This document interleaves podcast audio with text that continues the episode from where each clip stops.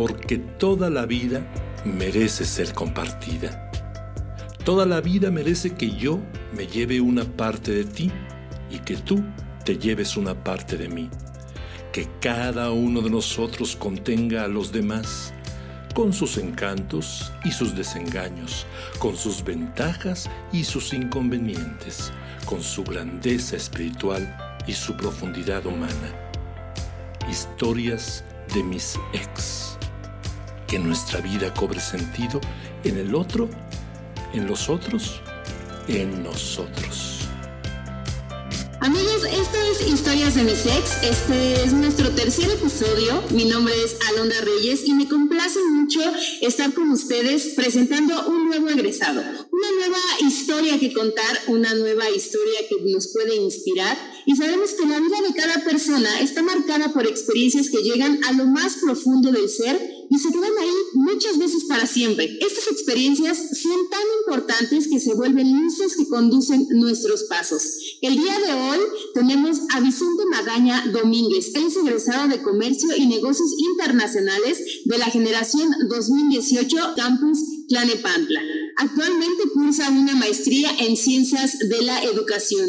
Vicente, ¿cómo estás? Muy buenas tardes. Gracias por estar aquí en Historias de mis ex. ¿Qué tal, Alondra? Bueno, también saludos a toda la audiencia que está con nosotros. Es un placer estar con todos ustedes y bueno, espero poder transmitir algo y sobre todo llegar a su corazón, que es lo más importante que aprendí en África. Así es. Y bueno, pues ya nos vamos a ir directamente con esto que nos mencionas de África, que me imagino es un hecho que, que se ha convertido con el paso del, del tiempo en algo muy significativo, en algo que te ha dejado una experiencia tanto personal como profesional y que además has podido eh, indagar un poquito en otros idiomas que posee por ahí que hablas, si no me equivoco, se llama Kinyarwanda o algo así, a una lengua que se habla en Ruanda. Así es, se llama Kinyarwanda.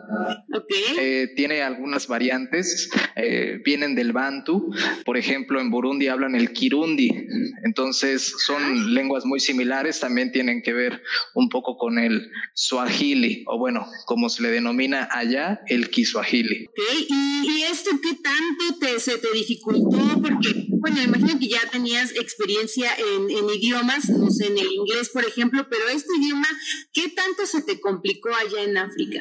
Bueno, yo pensaba, por supuesto, cuando fui a, a, África, yo sé hablar inglés, me comunico con mis maestros aquí en México en inglés, llego a tener conversaciones en algún otro viaje en inglés. Bueno, yo soy un experto en el inglés. Recuerdo cuando eh, llegué a África, llegaron unas personas por mí para llevarme justamente a la sede de IYF, que es la organización con la que viajé, International Youth Fellowship. Entonces estaba sediento y yo pregunté, ah, do you have water?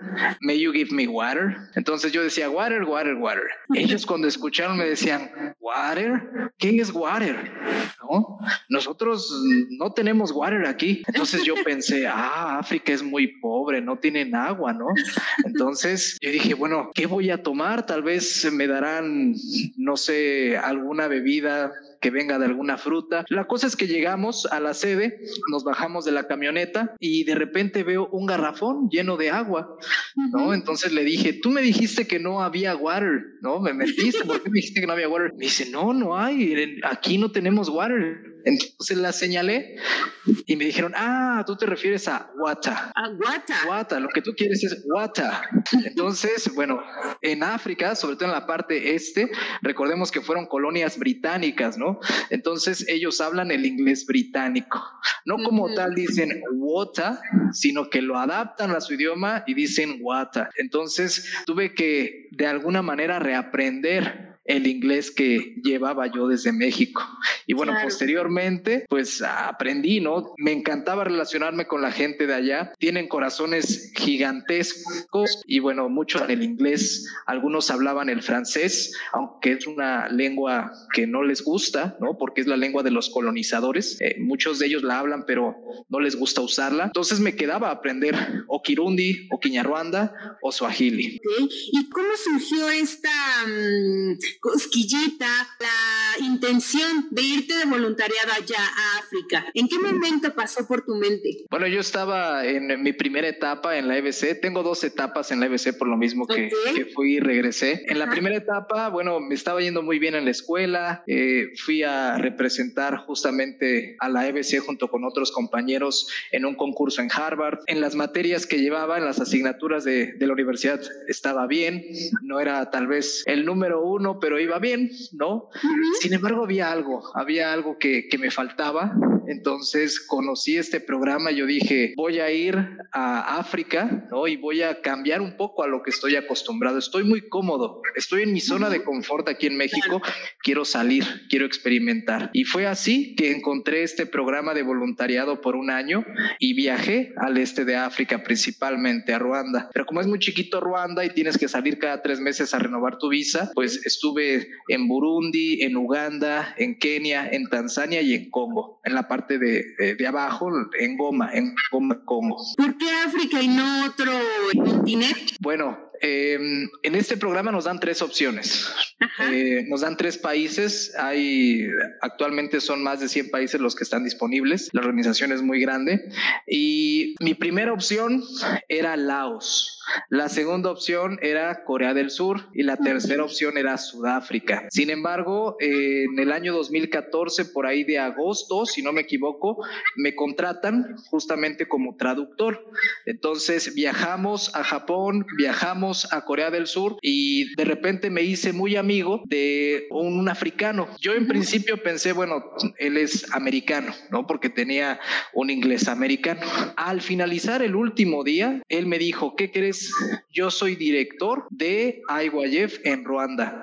Pero para eso, como yo obtuve mi visa, fue justamente a través del concurso eh, de la EBC para ir a Harvard, representar a la EBC en Harvard en el modelo de Naciones Unidas. Entonces, a mí me fue muy bien con un país que generalmente a los debatientes no le va bien. ¿Qué país era? Era Ruanda. Entonces yo dije, ¿cómo me puede ir tan bien con un país como Ruanda? ¿Quiénes ganan los debates? Pues las personas que representan a Rusia, a Estados Unidos, a países del G20. Entonces, yo no entendía, ¿no? ¿Por qué iba quedando en buenos lugares con un país como Ruanda, ¿no? Tan pequeñito y bueno, hasta cierto punto desconocido. Claro. Entonces, cuando terminé, eh, la parte de la traducción estaba en los últimos días, me dijo este director, ¿qué crees? Yo soy director de Ruanda y me gustaría que en este programa tú viajaras a Ruanda. Entonces, cuando yo regresé a México, yo dije, no, ni Corea, ni Laos, ni Sudáfrica, tiene que ser Ruanda. Y como no muchas personas escogen Ruanda, bueno, fui el primero en esa generación que viajé. ¿Y te ha dejado algo em, personal, algo que te llena? ¿Quieres eh, regresar? ¿Te gustaría vivir ahí?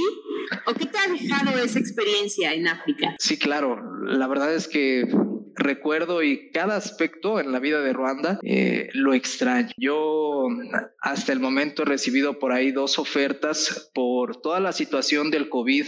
No se ha podido concretar. Me ofrecieron por ahí, actualmente me dedico a la docencia, entonces me ofrecían la, eh, la docencia en, en, Kenia, justamente en Nairobi, pero por el COVID no se pudo. extraño la comida, la comida es muy rica. Suele pensarse que en muchas partes de África las personas están muriendo de hambre. Es verdad, hay pobreza, sin embargo, la gente allá está acostumbrada o está hecha de otra manera.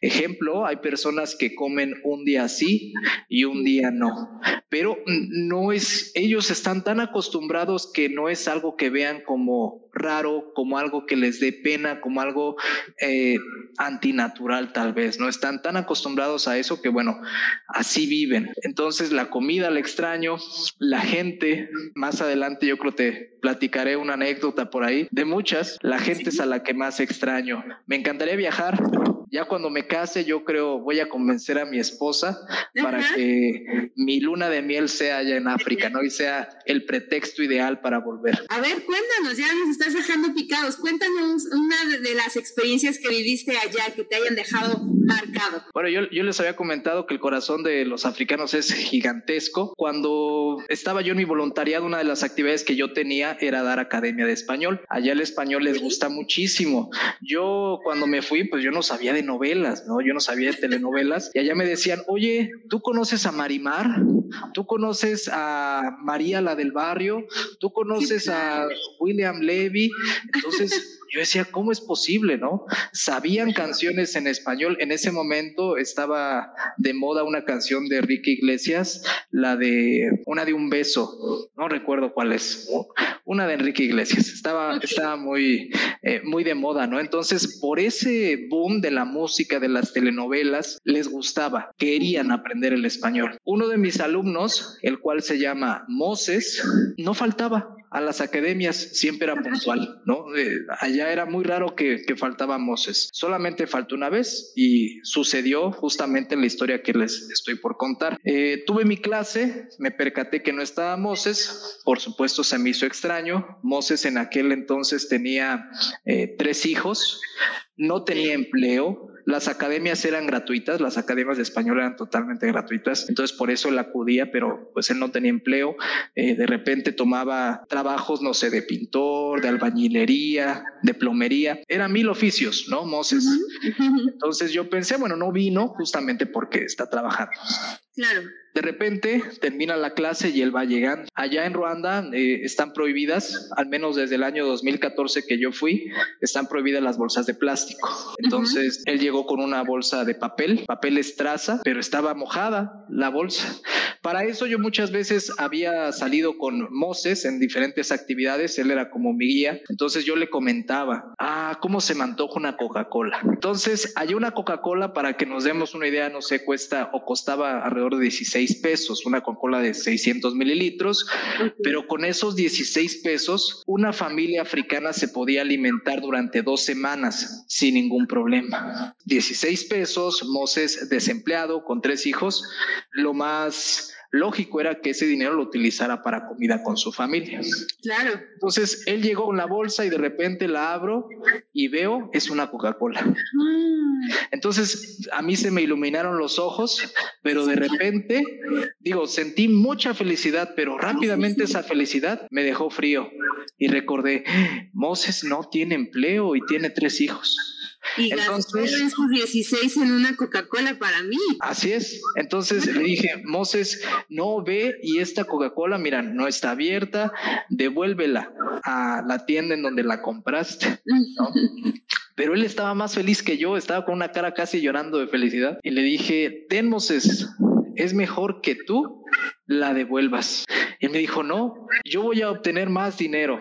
Dios me va a dar más dinero, tú disfrútala. Yo sé que tú dejaste tu país, vienes aquí a Ruanda, eres mi maestro de español, nos enseñas muchas cosas, nos muestras canciones. Yo ya puedo cantar mi canción favorita de Enrique Iglesias en español. Eso nunca lo hubiera imaginado. Tómala. Entonces yo tomé la Coca-Cola. Para eso tengo que decir que yo, ocho años atrás, yo había sido diagnosticado con alergia a la Coca-Cola.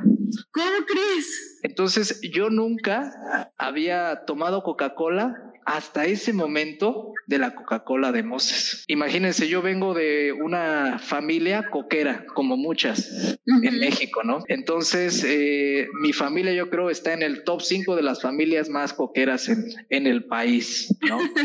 mi mamá de, de, Chiapas, mi papá de Guerrero, bueno, muy coqueros. Entonces, cuando yo fui pequeño, de repente tomaba Coca-Cola y se me inflamaba el ojo, después el labio, de tal manera que por medio de mi papá, que es médico, descubrieron, ah, bueno, es alérgico a la Coca-Cola. En ese momento yo no recordé mi alergia, pero era algo que tenía 100% presente. No sé qué pasó, pero a partir de ese momento la alergia desapareció. Tal vez me curó la Coca-Cola de África, tal vez me curó el amor con el que Moses me dio esa Coca-Cola. Entonces, como estas historias, tengo miles de mucha gente en África, algunos conociéndome un poco, mucho, sin conocerme, abrieron totalmente las puertas de su corazón, de sus casas, de sus amistades. Entonces, por eso estoy muy agradecido eh, con la gente en África y claro, quiero regresar, ¿no? Claro, y, aparte, esta Coca-Cola que, la, que mencionas, no te sabe, o sea, te puedes tomar una eh, de regreso en cualquier otro momento, a lo mejor, no sé si ya sigas tomando después de esta, de esa experiencia, pero ninguna te sabe como esa que te regalaron, ¿no? Es mucho más gratificante. Así es, será única, yo la guardo y siempre me gusta contarla, ¿no? Para que la gente pueda dimensionar cómo es la, la gente en África. ¿Y a qué otro país te gustaría ir a enseñar inglés o enseñar español que no se conoce mucho? Porque como dices, Corea del Sur a lo mejor es mucho más conocido, pero a lo mejor algún otro, otro país, otro continente. Realmente a mí me sorprendió, a donde quiera que vayamos los mexicanos, somos conocidos. Yo no imaginaba que en África llegaran a conocer a tantas personas, cosas de México. Recuerdo que en aquel entonces Chicharito Hernández estaba jugando en el Real Madrid. También conocían mucho el fútbol mexicano y me gustaría tal vez viajar a la parte, estuve en el este, me gustaría ahora ir al, al oeste, a Togo, a Nigeria, a Benin, a poder enseñar el español, ya que los países en, la parte del, del, oeste, pues se habla más el francés, ¿no? Ahí sí lo hablan como idioma oficial y bueno, que puedan encontrar cierta paridad, ¿no? Con el idioma español. Pero por lo pronto, bueno, mi objetivo es que el mayor número de personas en México sean bilingües. Y en este aspecto, cuando te fuiste a África, ¿tu familia qué dijo? ¿Estás loco o qué? Mi mamá sí me apoyó eh, incondicionalmente. Realmente mi padre también. Sin embargo, eh, él se envejeció mucho, ¿no? Él es una persona que, si lo ven, él tiene el cabello negro como yo. Pero durante ese tiempo, mi estadía en, en África se llenó de canas, ¿no? Engordó muchísimo, subió como 40 kilos, ¿no? Entonces, eh, bueno, las palabras de, de mi mamá era de que estaba muy preocupado. Cuando yo me fui, estaba justamente el brote del ébola. No sé si lo recuerden. Entonces, estaba justamente en esa parte, en la parte este de África. Él, al ser médico, pues sabe, ¿no? Todo lo que tiene que ver con enfermedades tropicales y bueno, lo del ébola ni se diga. Entonces, esa parte le preocupó. Media maleta que me llevé allá estaba llena de medicinas y bueno, de esa media maleta utilicé dos paracetamol y nada más. Pero al final eh, siempre estuvo el apoyo de ellos, ¿no? Aunque estuvieran preocupados, pero siempre que, crecieras profesional y, personalmente, sobre todo. Totalmente, sí, el, apodo, el, apoyo siempre lo tuve. Eh, realmente no podía comunicarme diario con ellos. Allá el Internet, aunque era muy barato, recuerdo que era muy barato, pero no estaba disponible en todos los lugares, ¿no? Estamos hablando del 2014, entonces ahorita tal vez ya hay más redes, pero en ese momento era comunicarme con ellos tal vez cada 15 días, tal vez cada mes. Entonces no era mucho y bueno, yo no soy padre, pero tal vez si alguno de los que nos está escuchando es padre, estará dimensionando, ¿no? El por qué se preocupaba tanto. Claro. Oye, y me viene a la mente, eh, ya que hablas de hijos, los niños en África. ¿Qué tal los niños en África? ¿Cómo, cómo es más fácil que aprenda un niño o que aprenda un adulto eh, español. Allá las personas son superdotadas. Realmente, por ejemplo, si nosotros vamos al campo, encontraremos a una persona que habla cuatro, cinco idiomas. Habla la lengua de su mamá, la lengua de su papá, la lengua tal vez de algún abuelito, la lengua del lugar en donde viven y una más. Y la gente letrada, pues te habla hasta nueve, diez idiomas. aprendió inglés en la escuela, aprendió francés, aprendió el swahili, que es el idioma de, la región del este de África, y los idiomas de papá, mamá. Los niños me impresionaba. Sabemos, ¿no? Que los niños de repente son como esponjitas, pero ellos era, devoraban el conocimiento, ¿no? Ellos veían cualquier palabra, escuchaban cualquier frase y la repetían, la repetían hasta que la memorizaban. Entonces creo que ellos aprendieron más español del Quiñarruanda que yo aprendí. Eso es algo que me sorprendió a los niños y justamente trabajé con muchos niños, tanto en orfanatos, eh, trabajé en las academias, trabajé en diferentes actividades, desde bailes, también llegamos a, tener eventos de baile para ellos y bueno, me cautivaron y es por eso que eh, ahora estoy en la parte de la docencia, ¿no? Porque dije, bueno, creo que encontré mi vocación. Justo a eso iba, que eres profesor de primaria, de secundaria, de español, de inglés y es muy complicado lidiar con, con niños y con adolescentes. Muchas personas eh, me preguntan eso, si es complicado y yo no lo veo como un trabajo. De hecho, creo que me ha hecho rejuvenecer, ¿no? No tengo arrugas, no me enojo, eh, soy una persona muy feliz, ¿no? Cuando me dicen, ay, qué, qué estresante lidiar con los niños, con los jóvenes, realmente no. Para mí no es ni siquiera como trabajar, ¿no? Yo platico hacia ellos, transmito algo que sé y bueno, me gusta tanto mi trabajo que también mis alumnos me comentan, ¿no? Que les gusta mucho cómo, cómo se les imparten las clases. Entonces, no es difícil, nada es difícil cuando es tu vocación. Podría responderlo de esa manera. Así es, y lo, lo, dices de una manera tan rica que, que, se antoja hasta, hasta poder aprender esta parte de la docencia, como, como lo dije al inicio, pues estás en un, en un este, curso, ¿no? Ahorita de una maestría en ciencias de la educación. Esto es para reforzar todo lo que tienes, estos conocimientos. Eh, esto surgió de mí, actualmente estoy en la, en la coordinación de del área de inglés en una secundaria. Sin embargo, me falta la parte o me faltaba la parte pedagógica,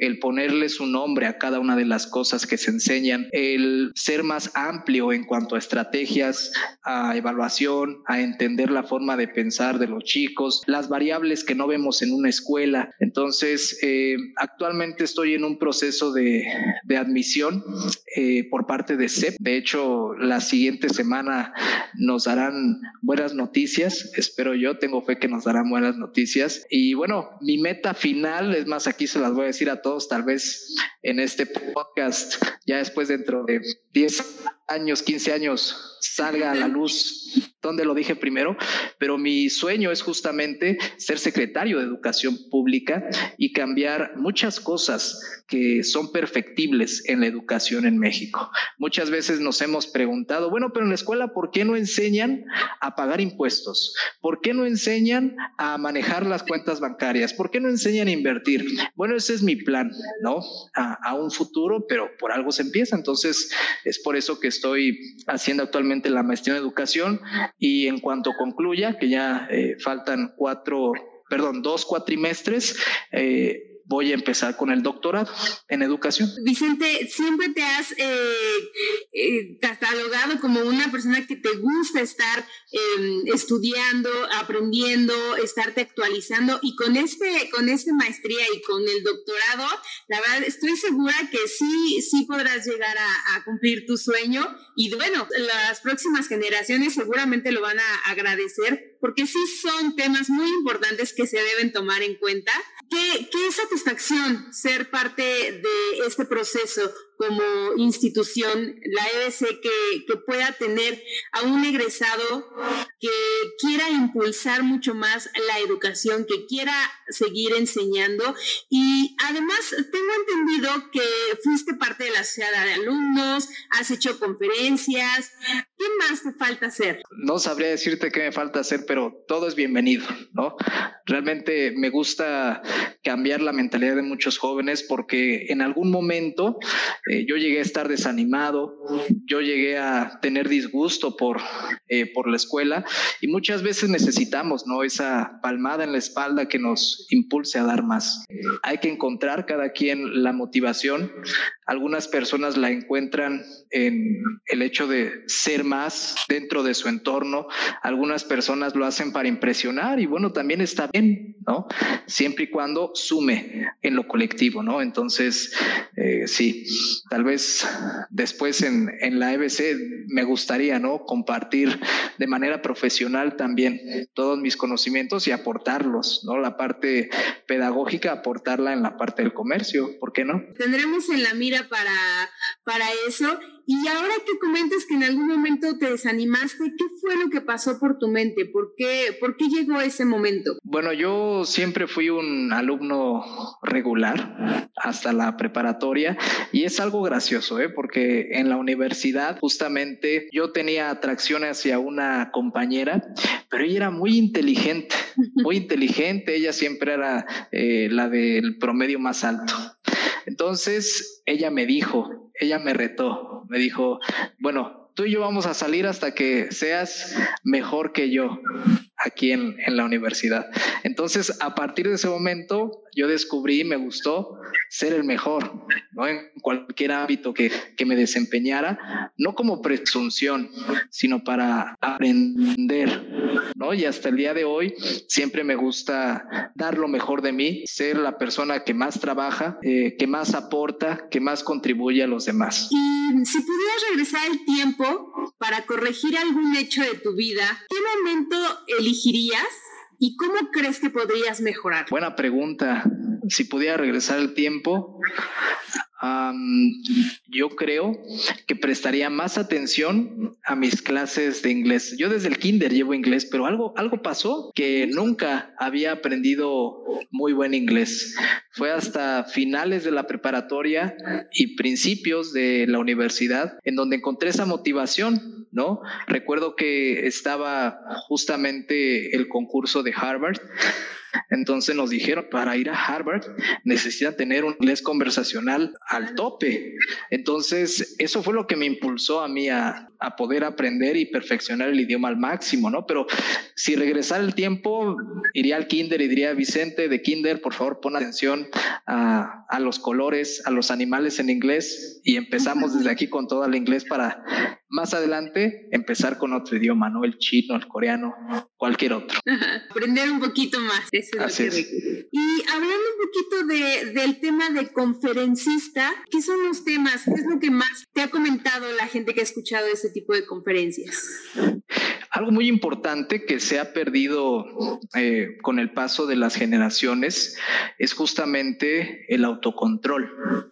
Hoy en día la gente sueña mucho, uno como joven tiene muchos sueños, eh, tiene muchos deseos, es normal. Eh, sin embargo, pensemos, ¿no? Yo siempre lo ejemplifico en mis conferencias. Imaginemos un Lamborghini. Yo les doy las llaves de un Lamborghini. ¿Se subirían? Claro, wow, es un Lamborghini, me voy a dar una vuelta, voy a ir a visitar a mis amigos, que vean mi Lamborghini. Pero ¿se subirían a un Lamborghini que va de cero a 300 kilómetros por hora en 5 segundos? ¿Se subirían si les digo que no tiene frenos? No, ¿verdad? No se subirían.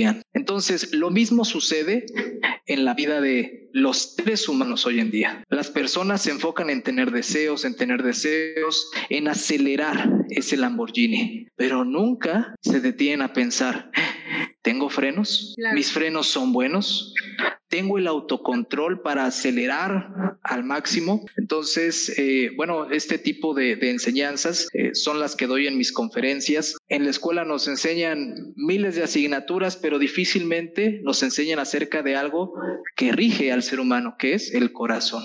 ¿no? Eh, por más que tengamos formación cívica y ética en las escuelas, pero nadie nos enseña, ¿no? Cómo poder regular el corazón. ¿Quién sana mi corazón? ¿No? Si está enfermo emocionalmente, ¿quién lo sana? Justamente eh, eso es lo que procuramos en las conferencias. Eh, actualmente pertenezco también al, grupo de conferencistas del Instituto Mexicano del Desarrollo del Intelecto. Eh, y bueno, llevamos esta información, por supuesto, a jóvenes, adultos, a empresas y estamos empezando con los niños también. Muy bien, lo haces, bueno, ahorita con esto de la pandemia está haciendo de manera virtual? Actualmente lo estamos haciendo virtual. Me ha tocado ir a otros países a impartir este tipo de conferencias. Eh, me tocó ir a Panamá, me tocó ir a El Salvador, me tocó ir a Honduras, me tocó ir en la parte de la traducción de estas conferencias a Monterrey, a Springfield, eh, en Estados Unidos, a Nueva York. Entonces, estamos actualmente desarrollando esa parte y bueno, aterrizada a los alumnos les hace mucho bien. Hablando de, tus alumnos, me imagino que, que el dar clases es tu gran pasión en la vida o tienes alguna otra pasión. Me encanta dar clases. Realmente me encanta. Otra cosa que me encanta son las ventas. Me encanta vender. Todo el tiempo estoy eh, buscando eh, la venta. Es por eso que estudié comercio y negocios internacionales. Actualmente estoy en colaboración con una ex compañera de la, de la EBC para poder importar productos coreanos y bueno, realizar aquí la comercialización de esos productos coreanos y japoneses. De hecho, pueden seguir, no sé, Kim Che, guion medio, Che, Kim Che Che.